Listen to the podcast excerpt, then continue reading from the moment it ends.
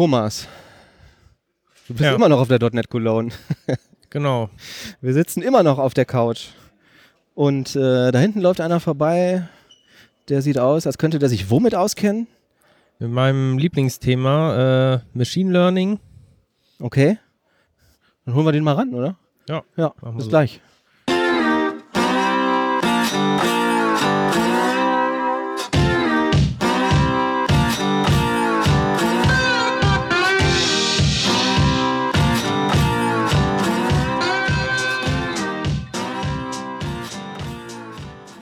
So, da sind wir wieder. Und nicht alleine. Diesmal haben wir. Wo ist das Namensschild? Kostja Klein. Ich habe hier aufgeschrieben Konstantin Klein, haben wir gerade schon erfahren, dass äh, der Rufname ist Kostja Klein. Tag, Tag. na? Freut mich da zu sein, ja. Ja. In der Tat. Kostja äh, sollte der bekanntere sein und Ja, wer mich sucht und finden will, ja. sucht besser nach Kostja Klein. Wer bist du? Was machst du hier? Ich bin als Sprecher hier heute und habe äh, diverse Vorträge und freue mich, ähm, dass ich auch bei euch auf der Couch sitzen darf. Ja, wir uns auch. Ich mache viel Community-Arbeit schon ganz lange. Ähm, das heißt, ich engagiere mich im Rahmen von User Groups, von Vorträgen bei Meetups, ähm, bin aber auch zum Beispiel im Vereinsvorstand von Pass Deutschland e.V. Pass Deutschland e.V. ist ursprünglich mal quasi die SQL-Server-Community gewesen. Inzwischen bezeichnen wir uns als Data-Plattform-Community. Das heißt, ich bin schon lange auch unterwegs so in diesem Datenumfeld und deswegen auch seit 2010 von Microsoft ausgezeichnet als Data-Plattform-MVP. Ja, weil ich eben häufig gerne viel über Daten und die Bedeutung von Daten und ähm, auch die rasanten Entwicklungen in dem Umfeld spreche, mich damit auseinandersetze und ansonsten arbeite ich im weitesten Sinne im Microsoft Consulting Umfeld bei der Freudenberg IT. Das bin ich. Okay. Da, also bist du da Angestellter, du bist jetzt nicht irgendwie Freelancer oder so. Okay. Genau. Ja. Und da beschäftigst du dich auch aufgrund deines Jobs mit dem Genau, neuen, ich ver dem neuen heißen Scheiß. Ja, ich verantworte dort das Thema Microsoft Consulting und wenn man Microsoft Consulting sich anschaut, dann sind natürlich die heißen Themen, also Cloud, ähm, Artificial Intelligence, aber auch wirklich die, diese Buzzwords wie digitale Transformation, ähm, Industrie 4.0, Big Data, sind Themen, die auch natürlich unsere Kunden ähm, kontinuierlich beschäftigen und immer mehr beschäftigen, insbesondere auch mit der Frage, was bedeutet das eigentlich für mich? Und dieses, was bedeutet das für mich, ist ja vielleicht auch ganz spannend, wenn man das dann wieder reflektiert auf, was bedeutet das für mich als, ja, also was bedeutet das für mich als Firma, was bedeutet das für mich als Entwickler, was bedeutet das für mich als Berater. Okay. Ähm, jetzt haben wir durch die, ähm, also wir haben so eine Prio-Liste gemacht im Vorfeld der .NET Cologne, haben gesagt, boah, was, ähm, was ähm, interessiert uns? Und ähm, Thomas hat gesagt, ähm, Kostja muss auf jeden Fall dabei sein, weil das Thema ist spannend. Und ich habe gesagt, ich habe überhaupt, also null, überhaupt gar keine Ahnung davon. Von daher eigentlich ganz gut, dass du hier sitzt, weil das wird wahrscheinlich vielen unseren Hörern auch so gehen. Was zum Geier ist Microsoft Artificial Intelligence und Cognitive Services?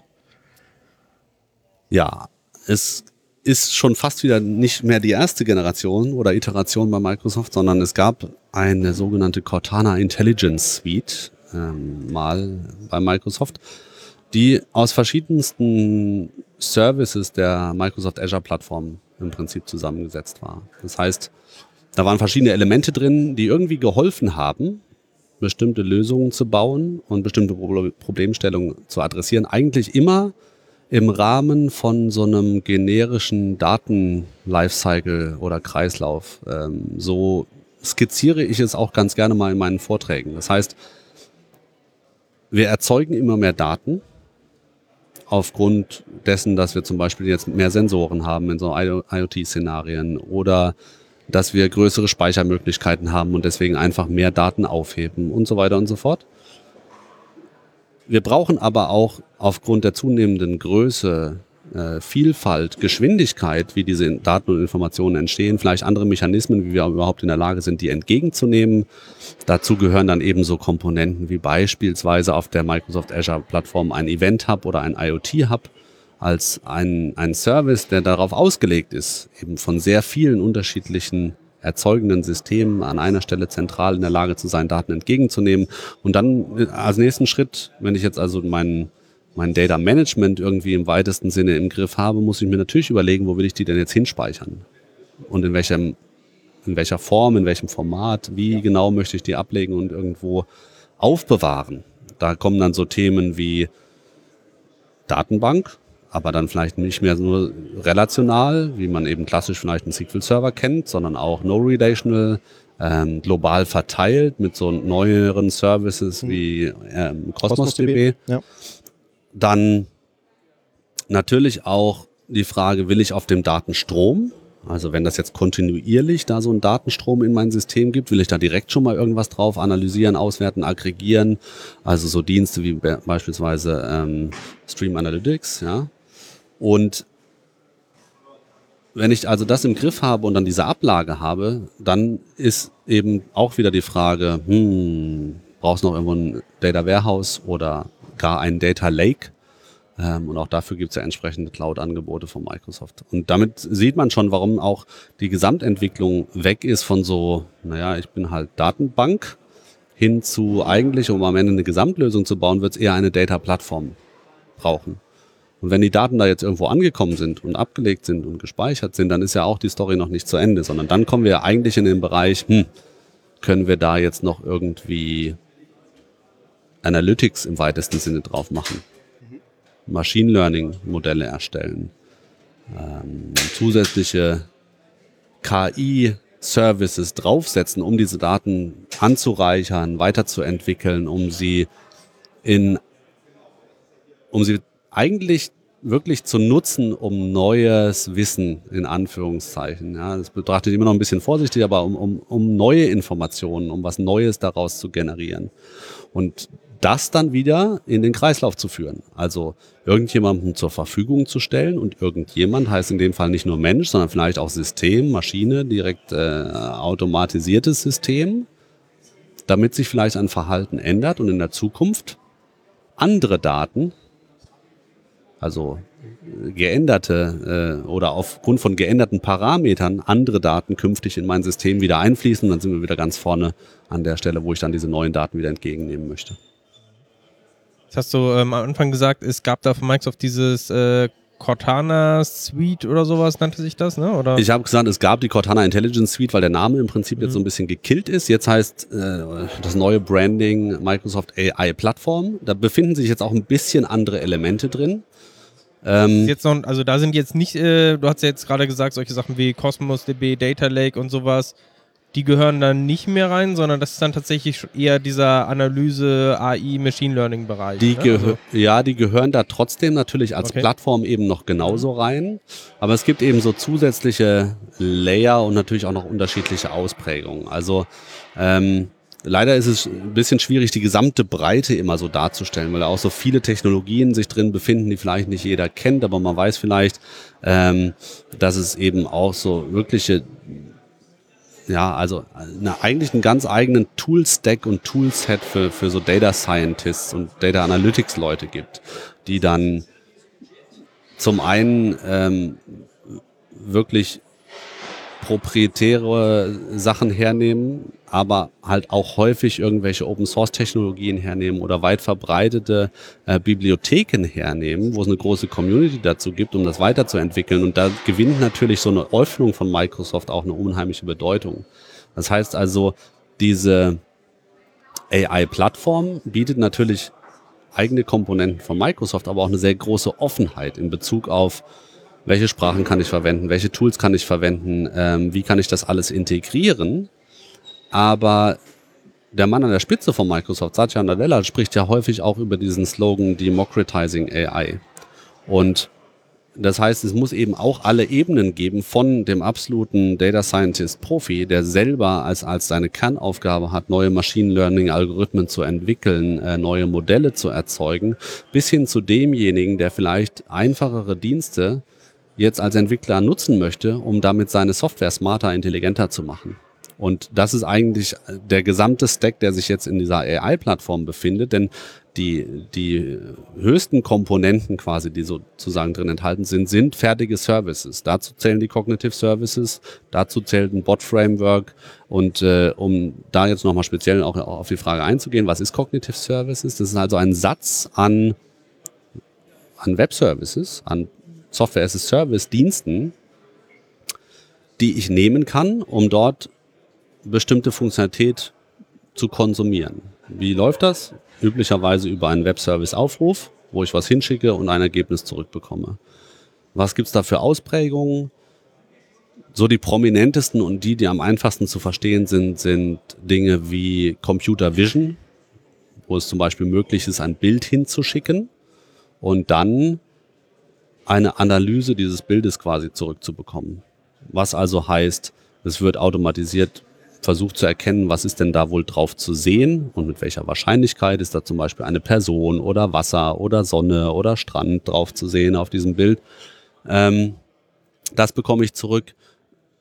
Zusätzlich, wenn da Personen drauf sind, kann ich auch noch zurückbekommen, beispielsweise, wie alt wird, die, wird diese Person oder diese Personen sein, männlich oder weiblich, ähm, in was für einem Gemütszustand quasi. Das sind so Dienste, die sich in diesem Cognitive Service mhm. äh, befinden. Also ich habe zu Anfang auch gesagt, ich habe wirklich null Ahnung davon und versuche jetzt immer irgendwie so Punkte zu finden, an denen ich irgendwie mit meinem Kenntnisstand andocken kann. Ne? Ich bin, wir sind halt beide freiberufliche Softwareentwickler und also ich mache halt meistens irgendwie Software irgendwie im Enterprise-Umfeld irgendwie im weitesten Sinne mit dem, mit dem .NET-Stack äh, zusammenhängt. Ähm, ich habe diese Cognitive Services jetzt unter anderem so verstanden, weil ich habe auch mal einen Artikel drüber gelesen, ähm, Google Street View zum Beispiel. Ne? Google hat die ganzen Fotos von, also ihre Street View-Daten und hat irgendwann mal, gab es da einen Artikel, wo gesagt wurde, wir sind jetzt in der Lage, vollautomatisiert die Hausnummern aus den Fotos zu erkennen. Und ähm, wo die gesagt haben, es wäre halt besonders schwierig, weil an dem einen Haus hängt vielleicht gar, kein, gar keine Hausnummer. Ähm, bei dem anderen äh, ist das Salzteiggebäck mit äh, Weinrebenlaub darüber und bei dem anderen ist es halt irgendwie in Arealschrift gedruckt und drangehangen oder so. Könnte ich sowas dann mit diesen Cognitive Services machen? Absolut. Okay. Also ähm, das geht aus meiner Sicht jetzt, äh, ja, also bei Hausnummernerkennung weiß ich nicht, ob man das jetzt in so die, diese OCR-Ecke stecken würde, aber wenn ich jetzt beispielsweise Text eben auf dem Bild auch habe, ne, dann gibt es eben auch einen Dienst, der mir diesen Te Text aus dem Bild extrahiert. Ja und mir dann nur den Text quasi zurückgibt. Ohne dass ich sagen muss, wo befindet sich der Text? Ohne dass ich sagen muss, wo befindet sich mhm. der. Ich bekomme aber das, das Umgekehrte im Ergebnis auch zurück, wo auf dem Bild ist, hat der, der dieser Service das denn erkannt? Ja. Wo hat der eben auch jetzt nicht nur Text, sondern wo hat er Menschen erkannt, wo hat er was auf diesem Bild erkannt, welche Objekte. Und ähm, da gibt es eben unterschiedliche Ausprägungen. Wo ich noch ganz kurz mit euch hin möchte, ist, es gibt eben nicht nur diese, diese diesen sehenden Computer, sondern es gibt eben auch Dienste aus dem Bereich Sprache, ähm, wo ich dann zum einen Text gegen Sprache austauschen kann. Also ich schicke Text hin, kriege eine Sprachausgabe oder umgekehrt. Ähm, und dann aber auch Textanalyse. Also ich ähm, schicke da eine größere Menge Text hin, kriege auch dafür dann Schlagworte. Äh, worum könnte es sich, also was könnte der Inhalt grob dieses Textes sein? Was sind da wohl die, so die wichtigsten Themen, die da besprochen werden? Ähm, es gibt einen Service, der mir Sentiment liefert. Also schicke ich einen Text hin und der sagt mir, ist das eher eine positive oder eher eine negative Äußerung. Ja? Da muss, und die Schwierigkeiten, die damit einhergehen, die kennen wir natürlich auch. Also beispielsweise kann so ein Service Sarkasmus erkennen oder mhm. kann er das nicht. Mhm. Ähm, aber deswegen ist mir auch wichtig, egal welcher dieser Services, arbeitet eigentlich immer so, dass es ja Annahmen sind, Predictions sind, Vorhersagen sind, die auch immer mit einer gewissen Wahrscheinlichkeit ja. behaftet sind. Ja. Und das ist eine ganz große Änderung, gerade auch für den Softwareentwickler aus meiner Sicht, der jetzt nicht mehr nur wahr oder falsch hat, sondern der, wenn er solche, solche Funktionalität in seine Systeme bringen möchte, und da können wir vielleicht gleich auch mal noch ein kurzes Beispiel skizzieren, was das denn sein kann oder ein konkreter Anwendungsfall, der dann damit umgehen muss, dass er sich überlegt, okay, wenn ich jetzt da ähm, aus einem Service zurückbekomme, da ist jetzt ein irgendwas drauf mit 80% Wahrscheinlichkeit. Ist das dann da drauf oder ist das dann da nicht drauf? Und wie Eher, ja, ja, aber nicht ja. Genau, aber ja. wie gehe ich damit um? Ja. Also, ne, und, und wo ist zum Beispiel okay. in welchem Szenario dann auch die Grenze, wo ich jetzt automatisiert vielleicht eine Aktion ableite und was ist dafür der richtige Schwellwert? Mhm. Okay. Ich glaube, Thomas, du hattest mir das mal ähm, geschickt, irgendwie so, so ein Python-Projekt oder so mit diesem ähm, Trump-Aktien-Kaufbot äh, oder so. Also ich weiß nicht, ob du das kennst. Es ging irgendwie darum, dass die, die Tweets von Donald Trump analysiert werden, auch über irgendeinen, ich weiß nicht, was da für ein Service im Hintergrund war, ob das vielleicht auch irgendwie diese ja, äh, Microsoft Cognitive eine Analyse war. gemacht, sobald Trump irgendwie was getwittert hat genau. äh, über irgendeine bestimmte Firma irgendwie, dann hat er automatisch irgendwie die Aktien. Genau, hat erkannt, ist das ein positiver oder ein negativer Tweet? Also macht er die Firma äh, schlecht oder sagt er, boah, das sind aber die allertollsten? Und abhängig davon dann halt irgendwie genau, Aktien gegenläufig irgendwie gekauft oder gegen den Aktienkurs oder gewettet ja. oder so, ne? Vollautomatisch. Aber das wäre auch ein Anwendungsfall wahrscheinlich wirklich, ne? Ja, und also das ist zumindest eine, eine Ausprägung. Ja, ne? genau. genau. Also was für zumindest was für Szenarien man da eben ja. andenken kann. Ja, genau. Und das, das ist ja auch noch, ähm, das würde ja auch zu diesem Faktor äh, äh passen, den du gerade mit Wahrscheinlichkeiten genannt hast. Ich könnte ja dann sagen, okay, der ist sich zu 70 Prozent sicher, dass das ein negativer Tweet ist und dann gehe ich jetzt nicht mit meinen Aktienkaufempfehlungen total ins Risiko oder so, ja, ne? weil genau. es halt nicht 99 Prozent ist oder so. Ich habe noch mal ein bisschen Frage, wie das äh, strukturiert ist mit den äh, Cognitive Services. Ähm, aber vielleicht noch mal kurz zum, zu meinem Hintergrund. Also ich habe halt in der Vergangenheit tatsächlich auch schon mit äh, Machine Learning gearbeitet, aber tatsächlich eher dann halt in Python mit äh, Keras über TensorFlow oder sowas dann, also quasi eher auf dieser Low-Level-Ebene, ja. wo man natürlich dann tatsächlich äh, gut mal Wochen, Monate oder sowas unterwegs ist, um seine Modelle da irgendwie zu optimieren und zu machen. Ne? Das ist etwas, was ich auch machen könnte mit den Cognitive Services. Hab, oder ist das dann, oder habe ich wirklich nur diese ganzen High-Level-APIs, wo ich einfach nur sage, ich stecke ein Bild rein und kriege raus, was da irgendwie, oder also wo, wo ist das anzusiedeln? Das ist auch anzusiedeln in diesem äh, AI Portfolio, sage ich mal, oder ähm, in, in dieser äh, Gesamtarchitektur sind genau diese Themen auch drin. Ja? Aber das ist eben eigentlich die Ecke für den, für den Profi, für denjenigen, der sich auf dieses Thema fokussieren will, der nicht einen fertigen Algorithmus hernehmen will, sondern der sagt, ich habe da bestimmte Rahmenbedingungen, die es erforderlich machen, dass ich da mein eigenes Ding mache. Und dann gibt es aber auch dort ja jetzt ähm, die Möglichkeit, genau solche Technologien, also auch TensorFlow, ne, ähm, direkt zu nutzen als Teil dieser Microsoft AI-Plattform. Ähm, CNTK war ja so eine Geschichte, die Microsoft da gemacht hat.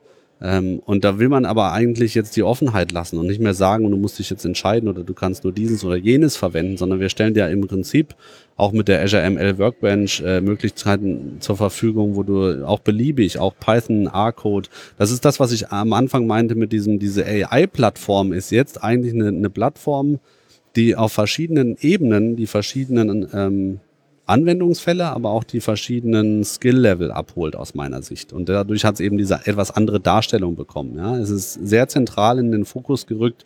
Wir wollen ein Komplettangebot haben, AI zu ermöglichen. Und AI ermöglichen heißt, dass ich sowohl diejenigen abhole, die eben Data Scientist Arbeit machen, die sehr lange erst angucken, was habe ich für Daten, was habe ich damit für Möglichkeiten, Modelle zu trainieren, die dann diese Modelle verproben, die rausfinden, wo, wann, wie, wie funktionieren.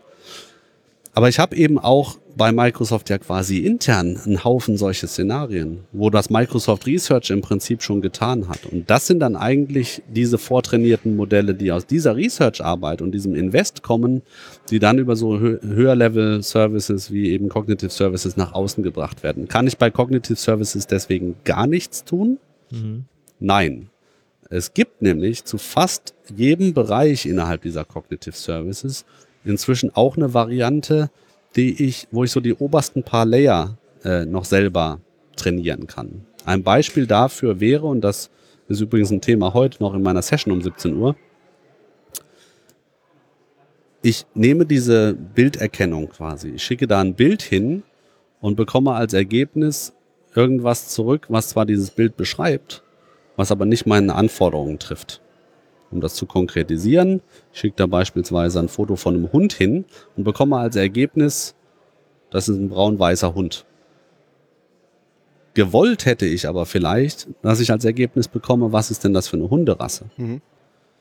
Und wenn das jetzt meine Domäne ist, dann kann ich eben hergehen und kann jetzt Bilder von bestimmten Hunderassen zusätzlich hochladen und sagen, jetzt trainiere mir mit diesen Zusatzinformationen bitte ein, das Modell neu. Ich habe diese, diese Hunderassen gelabelt und jetzt erzeuge doch bitte auf der Basis dessen, was du als, als Basis hast, plus meine zusätzlichen Bild-Input-Material äh, ein neues Modell. Und dann kann ich das nutzen was es eben auch wieder ein Stück weit zusammenbringt. Ja, das ist natürlich jetzt noch keine so komplizierte Tätigkeit wie, bau, wie ich baue mir das komplette Modell selber, aber ich habe trotzdem die Möglichkeit eben für meine Domäne spezifisch vielleicht ähm, zusätzliches Training durchzuführen, was dann eben beim nächsten Mal, wenn ich das gleiche Bild hinschicke, mir die Antwort liefert, das ist ein Beagle. Ja? Und sowas ist eben für verschiedene Themen dort möglich. Was der coole Ausblick ist, ist, wenn ich dann dieses Modell dort trainiert habe, dass ich dann das auch wirklich als Modell wieder extrahieren kann, um es vielleicht auch wieder auf Edge-Devices zu bringen. Also wenn ich jetzt dieses fertige Modell habe, das ist ja auch häufig so ein Thema, weil dieser Cognitive Service, dieser Out-of-the-Box-Service von Microsoft, naja, der lebt natürlich dort in der Azure Cloud. Das heißt, ich brauche irgendwie eine Verbindung dahin, damit ich den auch in meiner Softwarelösung nutzen kann. Aber vielleicht habe ich einen Anwendungsfall, wo ich dann als Endgerät irgendwie äh, ein mobiles Gerät habe, was aber trotzdem keine Internetverbindung hat, weil es irgendwo, weiß ich nicht, irgendwo in einer Produktion ist oder was mhm. auch immer. Ja. Ähm, und dann könnte ich diese, dieses Modell trotzdem auf das Gerät bringen und es dort wieder in meiner Software nutzen, ähm, auf dem Edge-Device selbst. Und das wäre dann in der Lage, eben direkt auf dem Gerät zu erkennen, dass das jetzt ein Beagle ist und nicht nur einfach ein braun-weißer Hund. Wie funktioniert das konkret? Also ich weiß, es gibt irgendwie so ein Austauschformat mittlerweile, wo einige der bekannteren Bibliotheken, Frameworks quasi äh, sich da beteiligen. Ich glaube alle so außer TensorFlow, ne? Also ja. außer Google quasi. Da kann ich ja auch noch gar keine genaue Prognose, also das, äh, ich bin gerade gar nicht ganz sicher, welches Format sie aktuell exportieren. Ich glaube, sie bieten dir zwei an, meine ich, aktuell.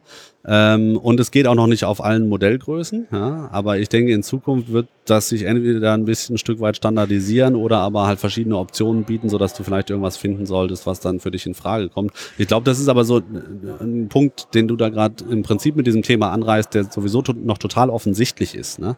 Im Moment ist es teilweise alles noch ein bisschen fragmentiert. Es passiert mhm. unheimlich viel in einer wahnsinnig großen Geschwindigkeit in diesem Gesamtthemenkomplex künstliche Intelligenz äh, wo man sich auch noch trefflich darüber streiten kann, ob das überhaupt der richtige Begriff dafür ist. Ja, aber äh, Computerintelligenz, sage ich mal, ist, ist auf jeden Fall ein Entwicklungsfeld, wo es kaum möglich ist, immer aktuell alles überall mitzubekommen.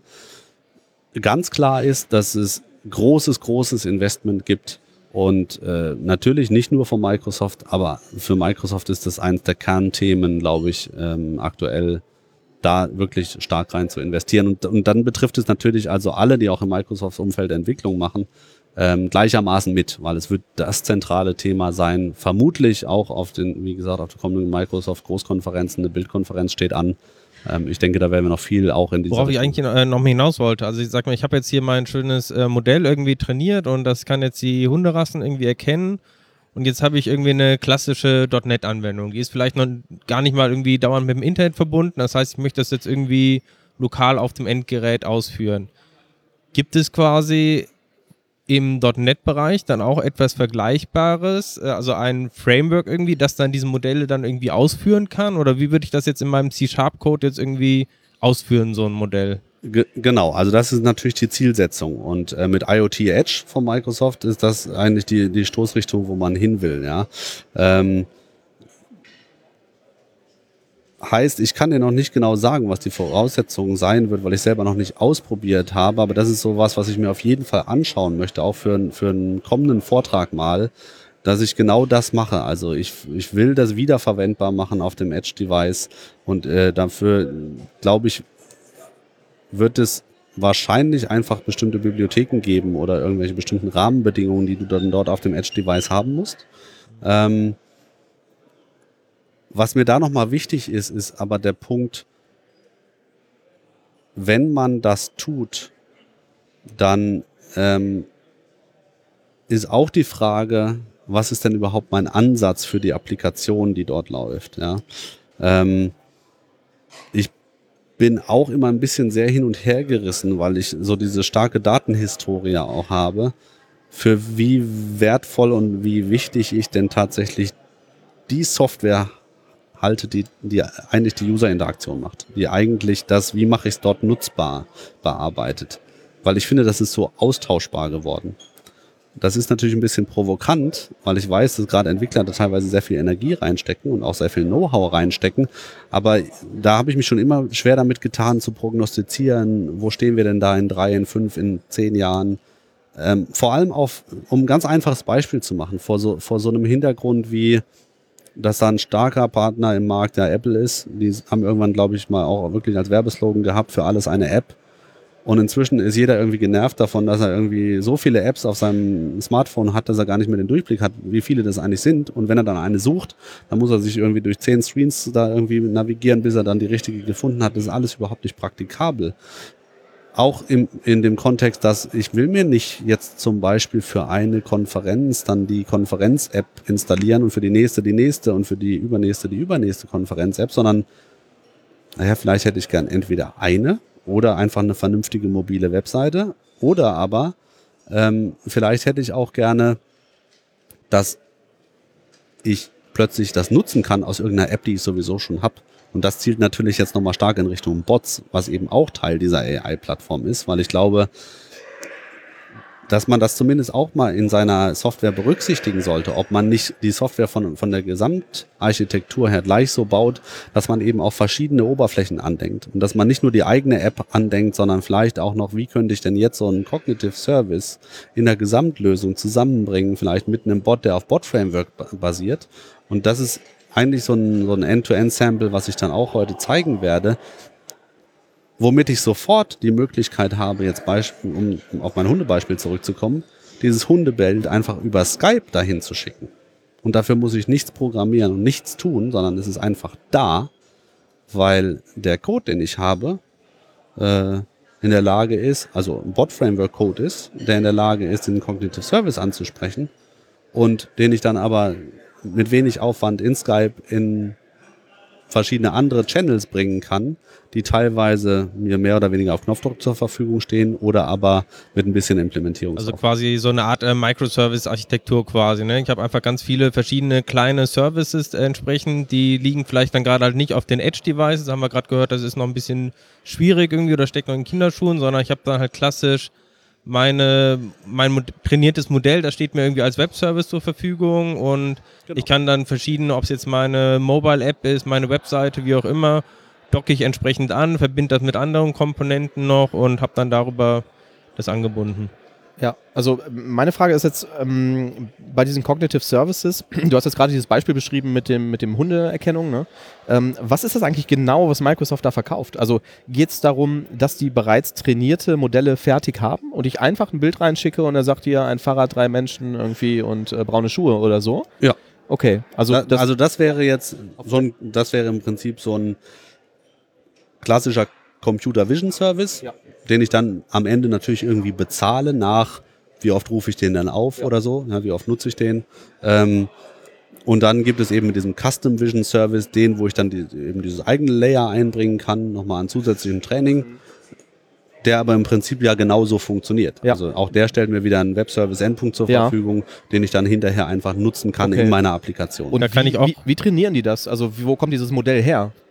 Also ich kenne es ja aus diesem klassischen quasi, wenn ich jetzt selber so ein Modell machen würde, brauchst du halt vor allem unheimlich viel Daten. Ne? Und du brauchst halt so viel Daten, also da sprechen wir halt irgendwie von Terabyte oder noch, noch größer quasi, die hast du als Privatmensch in der Regel nee, nicht. Nee, okay, aber jetzt habe ich vielleicht, so. bin ich Betreiber der Bing-Suchmaschine und habe die Bing-Bildersuche genau, oder Google, alle Bilder ja des quasi, gibt es dieses genau. berühmte Inception-Modell oder sowas, das sind auch irgendwie, die haben halt, ich weiß nicht, Google Images oder sowas wahrscheinlich oder irgendeine große, riesige Datenmengen. Mhm hauen die quasi da durch und haben dann entsprechend ja ein Modell, was dann irgendwie entsprechend ähm, Bilder. Ja, aber ich muss doch jetzt trotzdem, äh, also so kenne ich es, korrigiert mich, wenn es falsch ist, auf der Anfangsebene irgendwie mal sagen, so, das hier ist ein Hund. Und der ist braun. Also ich brauche natürlich eine Technologie dafür, die überhaupt erstmal in der Lage ist, Bilder äh, so zu zerpflücken. Ja. ja. Und das geht jetzt wirklich dann stark schon in, in diese äh, Scientist-Ecke. Ja, also da, da brauchst du natürlich Spezialisten, die sich darauf spezialisiert haben, ähm, zum Beispiel Spracherkennung oder Bilderkennung per se erstmal möglich zu machen. Und auch wie man das macht, üblicherweise ist es also bei Bildern so, dass man eben mit Rastern arbeitet, dass man versucht dann viel kleinere Elemente und dafür braucht man eben viele Trainingsdaten, ganz richtig, äh, so wie du es gesagt hast. Und das ist natürlich der Vorteil eben auch von, von einer großen Company, ja, die eben viel Trainingsmaterial zur Verfügung hat. Und das ist eben genau diese Vorarbeit, die im Fall von Cognitive Services eigentlich Microsoft Research schon gemacht Weil, hat. Okay. Das Wichtige noch, äh, ich glaube, worauf du auch hinaus wolltest, äh, diese ganzen Bilder, die man natürlich zum Trainieren benutzt, ja. die sind in der Regel ja dann quasi einmal vom Menschen irgendwie gelabelt worden als Trainingsset. Das heißt, da wurde gesagt, das ist jetzt ein Hund, das ist eine Katze und so weiter. Mhm. Und das ist ja nochmal die größte Arbeit. Ne? Also wahrscheinlich jetzt irgendwie ein paar Millionen Bilder zusammenstellen, kriegen wir auch noch hin mit irgendeinem Crawler oder so, holen wir uns die Sachen her. Ja. Aber muss ja tatsächlich jemand mal von Hand irgendwie die Sachen entsprechend gelabelt genau. haben. Ähm, in aller Regel. Und genau das haben halt die Großen dann entsprechend gemacht und äh, okay. und das ist dann die Basis der Dienstleistung, die halt verkauft wird, ist, dass genau. man das fertig trainiert. Wie ich es jetzt verstanden habe, es gibt dann einmal diese ganz komplett fertig trainierten, ne, wo ich einfach nur zurückkriege, da ist das und das enthalten und ich habe so eine Hybrid-Geschichte, äh, wo ich dann, wo Microsoft dann irgendwie hingeht und benutzt dann so ein fertig trainiertes Modell. Ähm, kann das aber quasi nochmal leicht für meinen Anwendungsfall customizen. Das heißt, ich, wenn ich jetzt äh, einfach nur erkennen möchte, ist es jetzt der Hund oder der Hund, dann muss ich vielleicht nicht mehr 10.000 äh, Mal irgendwie ein Bild von der einen Rasse oder anderen reingeben, sondern vielleicht dann nur noch ein paar Dutzend oder sowas. Genau. Und also du wirst üblicherweise schon ein, ein, brauchbares Modell, vielleicht sogar so mit 10, 20 äh, Fotos dann pro, pro Label äh, hinbekommen. Und natürlich kannst du da trotzdem auch weiter noch nachtrainieren und gucken, wie gut funktioniert das, wie, wie, wie scoret dieses Modell. Ja? Das ist übrigens aus meiner Sicht eben auch so ein bisschen dieser Faktor, der mir eigentlich noch häufig noch fehlt beim Thema künstliche Intelligenz, ne? weil es ist genauso, wie du beschrieben hast. Normalerweise sieht der Prozess so aus, dass ich halt entweder eine Basis habe, die irgendjemand anders schon mal wann, irgendwann für mich vorbereitet hat, oder dass ich damit anfange, dass ich selber eigentlich erstmal label, dass ich selber erstmal bezeichne, was habe ich denn jetzt hier? Ja? Und das ist eigentlich auch egal, ob wir jetzt dann über, über Bild oder Sprache oder Kontext sprechen oder über, wir hatten auch dieses ähm, Thema Sentiment, also ist das positiv oder ist das negativ? Natürlich brauchte ich irgendwann mal Trainingsmaterial, wo jemand gesagt hat, ah, das ist eine positive Äußerung und das ist eine negative Äußerung. Ja? Und deswegen fällt das dann aber ja auch mit dem Sarkasmus so schwer, weil da vielleicht das Modell eigentlich zu dumm trainiert ist, okay, weil dieser ja, Faktor gar ja. nicht reinkommt. Ja. Und ähm, und das ist natürlich noch ein weiter Weg. Und auch ein weiter Weg ist dann trotzdem noch, sich zu überlegen, wenn ich selber jetzt anfange und, und insbesondere wenn ich selber tue, also meinen eigenen äh, Algorithmus erzeuge, wie kriege ich Retraining hin? Wie kriege ich die Feedback-Schleife hin? Und wie schaffe ich das wirklich, sich mein Modell und am besten ja automatisiert über die Zeit weiterentwickelt? Und wo ich das äh, im Moment noch sehr schwer vorstellbar finde, ist natürlich ähm, bei so einem Thema, jetzt stellen wir uns mal davor, da käme eine ganz neue Hunderasse. Die ist ja halt noch nicht gelabelt. Also irgendwann müsste ja das erste Mal jemand sagen, okay, das ist jetzt ein, was weiß ich, was für ein Hund, den es halt vorher noch nicht gegeben hat. Ja? Ähm, ja. Trotzdem ist es, aus meiner Sicht sind wir eben schon viel, viel weiter, als man manchmal so, so denkt. Und äh, ich möchte mal vielleicht noch eine andere kleine Geschichte einbringen, die aus meiner Sicht ganz gut darstellt, wie sich das eigentlich auch so mit modernen und smart und intelligenter Applikationen verhält. Ich habe schon vor vielen Jahren, denke so zehn Jahre vielleicht, in den USA einen Smart Grill gesehen. Ein Grill, der ungefähr 1000 falsch, der ungefähr 10.000 Dollar kostet. Und das Smarte daran war, dass in diesem Grill halt ein Rechner eingebaut war, so dass ich jetzt mich mit diesem Grill von meinem Smartphone verbinden konnte, um dort, um den einzuschalten, auszuschalten, die Temperatur zu regeln und so weiter und so fort. Ja. Und ich habe dann da intensiv immer wieder drüber nachgedacht und dann irgendwann war ich an dem Punkt, wo ich gesagt habe, das ist kein Smart Grill. Das ist ein Grill mit einem Computer. Aber der Smart Grill, mein Smart Grill, der würde eben ganz anders aussehen. Unabhängig davon übrigens, ob mir dann das Grillen noch Spaß machen würde. Aber der würde erkennen, wie du dein Fleisch haben willst. Oder? Der würde mich als allererstes mal erkennen. Ja. Das heißt, ich würde zu meinem Grill kommen, er würde sagen, hallo, kostet ja, alles klar heute, wie geht's so? Hast du Lust auf ein schönes Steak? Und dann würde ich sagen, ja, und ich habe dir auch eins mitgebracht und würde das auf den Grill legen. Und der Grill würde erkennen, okay, wie dick ist das? Was ist das tendenziell eben genau? Woher ist das? Was ist das für ein Stück überhaupt? Was für ein Steak ist denn das? Ist das jetzt ein Ribeye oder ist das ein T-Bone oder ist das ein Filet? Und dann würde der Grill natürlich auch wissen, wie mag der Kostja sein Filetsteak denn jetzt am liebsten? Und würde mir es dann exakt genau so zubereiten, wie ich es am liebsten mag. Das wäre für mich dann quasi der Smart Grill, wie und gesagt. Idealerweise bei jedem Mal besser werden. Ne? Und, äh, ja, erkennen, oder oh, das ist jetzt argentinisches Rindfleisch, das hättest du gerne anders. Als, genau, ich könnte ihm also auch vielleicht auf irgendeinem Weg eben noch Feedback geben und ja. könnte sagen, hm, das war schon ganz gut, aber das nächste Mal bitte so und so. Ich glaube, ja. allein bei dem einen Beispiel, äh, ich schlüssel das dann in meinem Kopf auch mal auf, was sind das für verschiedene Komponenten. Allein da hat man ja ganz verschiedene Sachen. Du hast da irgendwie die die Bilderkennung, die dich irgendwie erkennt. Du hast sowas wie typisch Sprachsteuerung, wo einfach Worte erkannt werden müssen. Irgendeine semantische Interpretation von dem Gesagten quasi, äh, was ausführenden äh, mhm. Aktoren vielleicht noch irgendwie sowas. Ne? Also es sind ganz viele Komponenten, die alle irgendwie mit genau. Machine Learning zu tun Umgebungstemperaturen. haben. Genau, also Sensorik natürlich auch erstmal ne? überhaupt ja. in diesem Grill, ne? der, der mir Werte zurückliefern kann. Genau. Ja. ja. ja, cool. Was soll der kosten? Idealerweise dann auch nur noch ein Zehntel vielleicht davon. Ja, Aber genau. also ganz ja. klar, ne? Der, der Spaß, dass man dann irgendwie doch zu heiß war und okay. alles hinterher verkohlt ist, der geht auch, leider auch verloren. Aber ja. Ähm, das wäre halt aus meiner Sicht durchaus ein etwas smarteres Gerät als das, was da also angeboten wurde. Mein, meine Betrachtung irgendwie aus dieser Ecke, die ich gerade geschildert habe, irgendwie aus so einer Entwickler-Ecke, die aus so Line of Business Applications kommt, ist immer irgendwie ähm, du hast jetzt permanent irgendwelche neuen Technologien. So, jetzt gibt es irgendwie .NET Core und dann irgendwie die Zweier-Version, da muss ich irgendwie mit beschäftigen und dann hast du EF Core 2.0 mit neuen Features und dann müsste man sich auch noch ein bisschen mit Dokumentdatenbanken beschäftigen und hier und da und irgendwie alles neues Zeug und hier gibt es ein neues Frontend-Framework und immer wenn ich so auf diese ähm, ganze AI-Geschichte ähm, gucke, denke ich immer, verdammt ey, wo, wo fange ich denn da an? Ne? Aber also wenn ich das richtig verstanden habe, könnte ich als jemand, der jetzt nicht wirklich tiefe Ahnung von ähm, AI hat oder von irgendwie neuronalen Netzen, einfach hingehen und diese Cognitive Services benutzen, um zum Beispiel für einen Kunden, dessen Geschäft irgendwie Verkehrssteuerung ist, zu sagen, damit kann ich auch als Entwickler, der kein tiefes Wissen darin hat, irgendwie sagen, das ist ein Auto, da vorne ist ein Nummernschild dran und hier ist der Inhalt des Nummernschildes.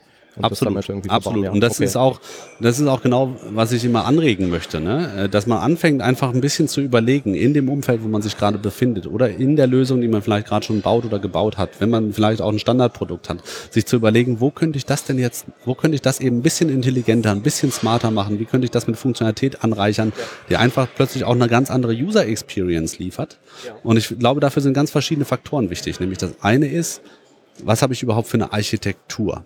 Also kann ich es ermöglichen, dass ich insgesamt Software heute mehr so baue, dass ich so kleinteiliger werde und eben zusammenstöpseln kann und einfach mal hier noch einen Webservice verwenden kann, der mir nicht mehr gehört, wo mir die Daten nicht gehören, aber wo ich einfach von extern irgendwas mit ins System einbringe, was mein, mein, meine Lösung im Business-Umfeld für den, für den Kunden oder für den, für den Anwender eben smarter und, und schöner macht.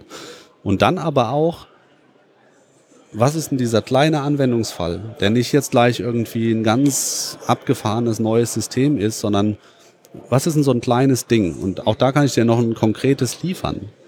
Ähm, wenn man sich ein Enterprise-Unternehmen anschaut, dann gibt es da häufig so eine Art Unternehmensarchiv. Da befinden sich eben viele Fotos und Bilder drin.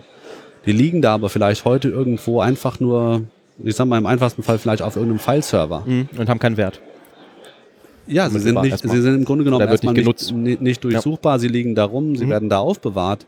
Aber wenn ich die jetzt einfach mal da durchjage, sie damit automatisch verschlagworten lasse, ähm, dann vielleicht dafür sorge, dass wann immer was Neues da reinkommt, das auch automatisch verschlagwortet wird und ich vielleicht sogar noch bestimmte Personen dem System antrainiere, nämlich wie alle Vorstände, die dieses Unternehmen irgendwann mal gehabt hat, ja. dann entsteht da plötzlich eine Businesslösung drauf. Ja draus und ein echter Mehrwert äh, für dieses Unternehmensarchiv. Ja. Ja.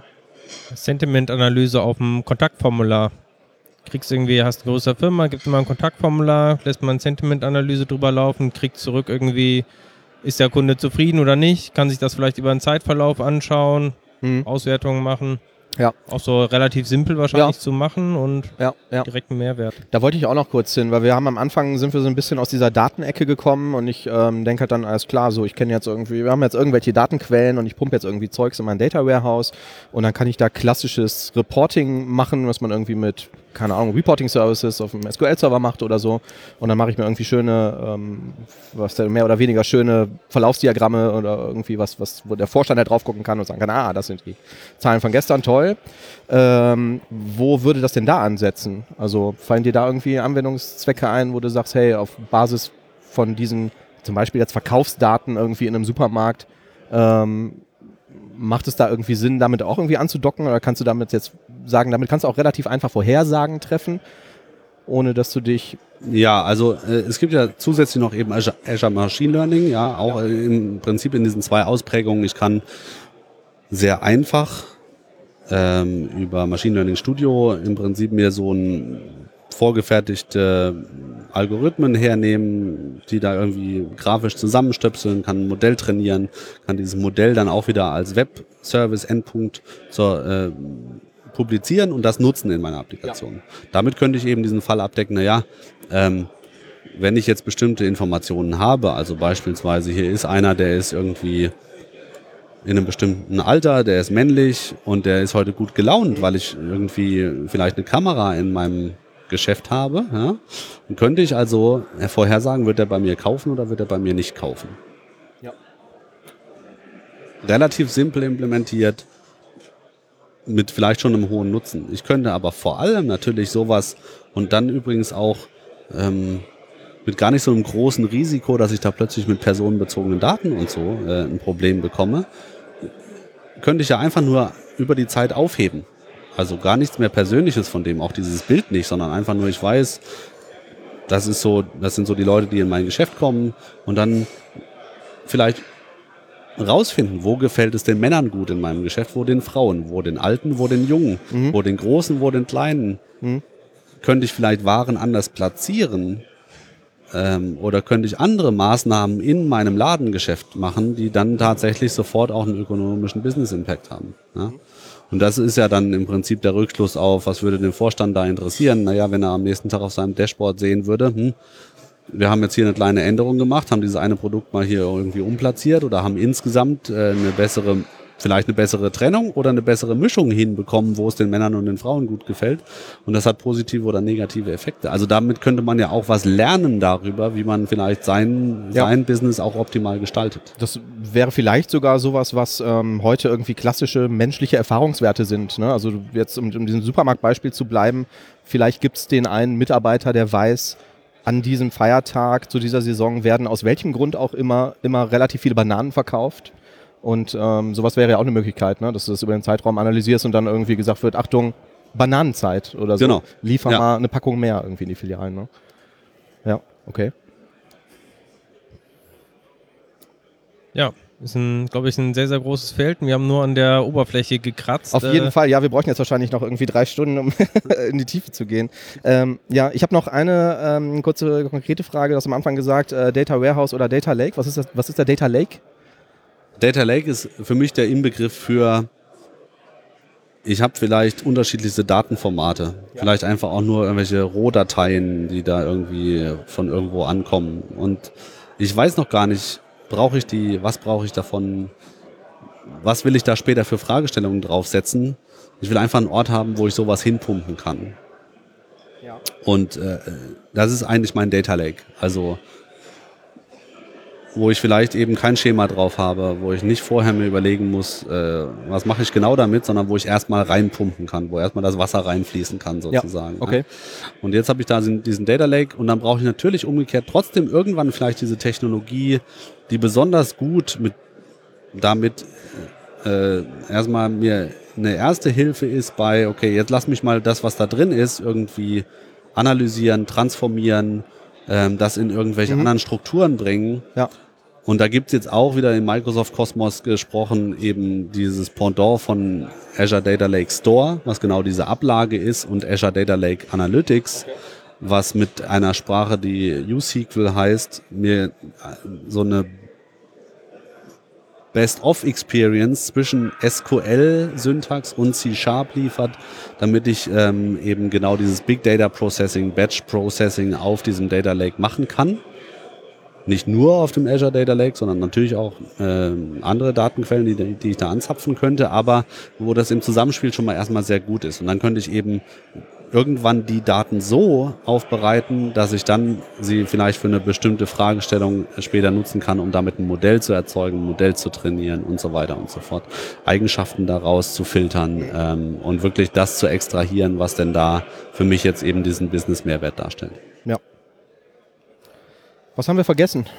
Also gibt es einen Punkt, wo du sagst, boah, das ist aber total wichtig und äh, das muss unbedingt noch erwähnt werden irgendwie im Rahmen von diesen gesammelten Technologien?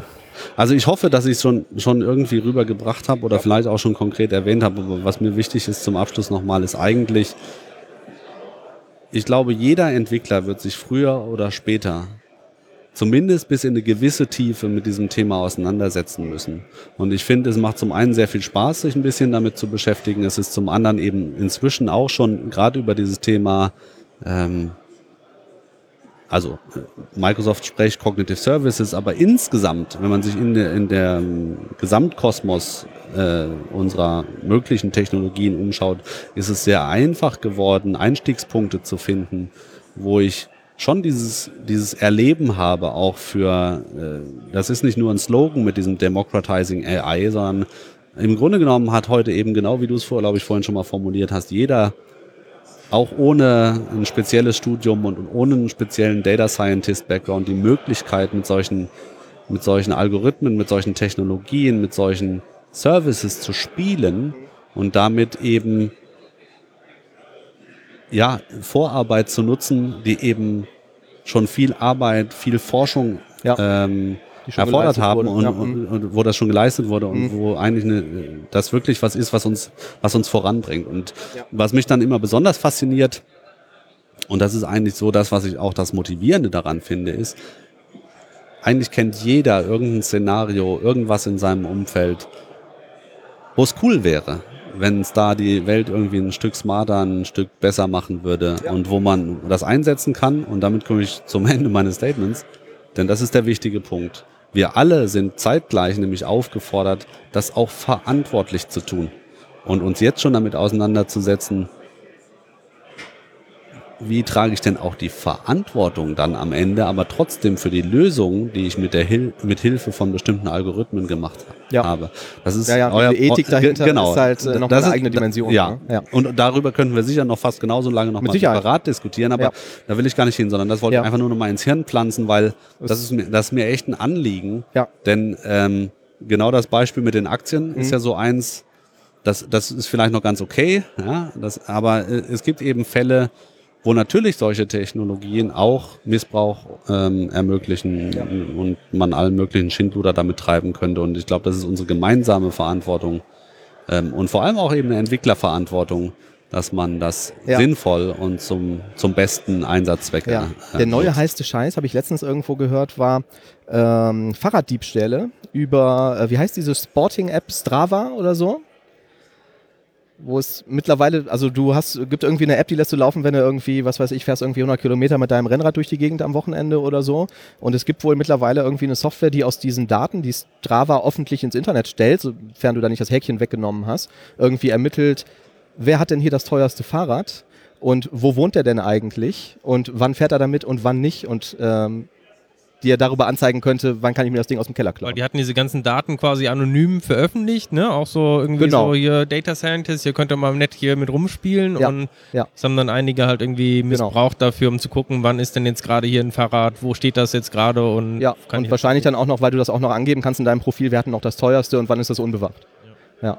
Also das sind natürlich dann so Dimensionen, wo man jetzt nicht unmittelbar dran denkt, wenn man sagt, hey cool, wir haben hier tolle Statistiken, ja. äh, die ihr euch runterladen könnt. Genau. Äh, wenn ich jetzt damit einsteigen will, und sage, hey, das war jetzt irgendwie eine schöne Idee hier mit gerade dieser Nummernschild oder Bananenprediction oder äh, was auch immer, wo laufe ich da hin? Hast du irgendwie eine Anlaufstelle oder sagst hier, das ist eine tolle Webseite oder guck einfach in die Azure-Doku oder schau dir den Pluralsight-Kurs XY an oder sowas?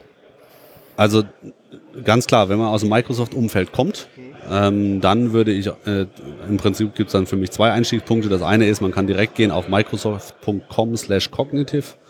Dann wird man umgeleitet an die entsprechende Stelle im Azure-Portal, findet man alles über Cognitive Services und zusätzlich einfach die Suchmaschinen der Wahl bemühen und dann mal Microsoft AI-Plattform eingeben, dann bekommt man im Prinzip den Einstiegspunkt für diese Gesamtplattform, welche Komponenten da drin sind. Und da sind natürlich noch weitere Azure Services, die im Prinzip da heute nicht mehr drin gelistet sind, die früher in dieser Cortana Intelligence Suite gelistet waren. Deswegen wollte ich das auch noch erwähnt haben. Aber die sind halt auch schon ein bisschen länger im Markt, die sind schon ein bisschen prominenter bekannt vielleicht. Und wir haben die Namen eigentlich alle erwähnt. Ja, das heißt, äh, wenn man auch auf dem Azure-Portal einfach in die entsprechenden Kategorien, also Dienste für Daten, und Datenanalyse und IoT. Und leider ändert sich die Darstellung zwar irgendwie wöchentlich oder monatlich, aber äh, da findet man schon die entsprechenden Dienste, die da eine Rolle spielen können. Mhm. Und das ist, führt zurück auf meinen Kreislauf mit dieser Data-Plattform. Am Ende ist es wahrscheinlich nicht ein Dienst, der die Lösung ermöglicht, sondern eine Kombination aus verschiedenen Dingen, plus vielleicht ein bisschen eben eigene Software, die man schon hat oder die man neu schreibt. Ähm, und dann kann man eine smarte Lösung daraus machen. Ansonsten, äh, wenn man weitere Fragen hat oder eine tiefere Beratung braucht, kann man dich auch irgendwie buchen oder so? Oder wie kann man dich kontaktieren? Also kontaktieren kann man mich sehr einfach, deswegen war es mir ja so wichtig, dass die Leute sich Kostja merken und nicht Konstantin. Den Kostja-Line findet man ganz gut, man kann mich äh, gerne antwittern, aber äh, man findet im Zweifelsfall sicherlich auch irgendeine andere Möglichkeit, Kontaktformular oder eine E-Mail-Adresse, wo man mich kontaktieren kann. Ähm, und ja, buchen, ich bin tatsächlich äh, angestellt, ja, wie ich das ja schon erwähnt hatte. Das heißt, mich jetzt einfach mal so buchen ist tendenziell ein bisschen schwieriger, aber äh, für den ersten Dialog stehe ich immer gern zur mhm. Verfügung und ich kann aber sicher vielleicht Ressourcen im Haus, die man genau. Also äh, entweder das oder ich kann sicher ja. auch dabei helfen, für die jeweilige Fragestellung ähm, vielleicht auch nochmal einen anderen Kontakt zu finden, der da weiterhelfen kann. Cool. Ja, vielen Dank. Hat Spaß gemacht. Dankeschön. Wir müssen das nochmal irgendwie auf zehn Stunden ausrollen, glaube ich, weil ähm, wir haben jetzt, glaube ich, nur die winzige äh, Fitzelspitze des Eisbergs betrachtet. Ne? Ja, also ja. mir hat es auch viel Spaß gemacht. Ich hoffe, es war auch ein bisschen informativ. Ähm, auf jeden Fall. Auf jeden Fall cool, mit euch zu quatschen und danke, dass ich da sein durfte. Dankeschön. Ja, danke.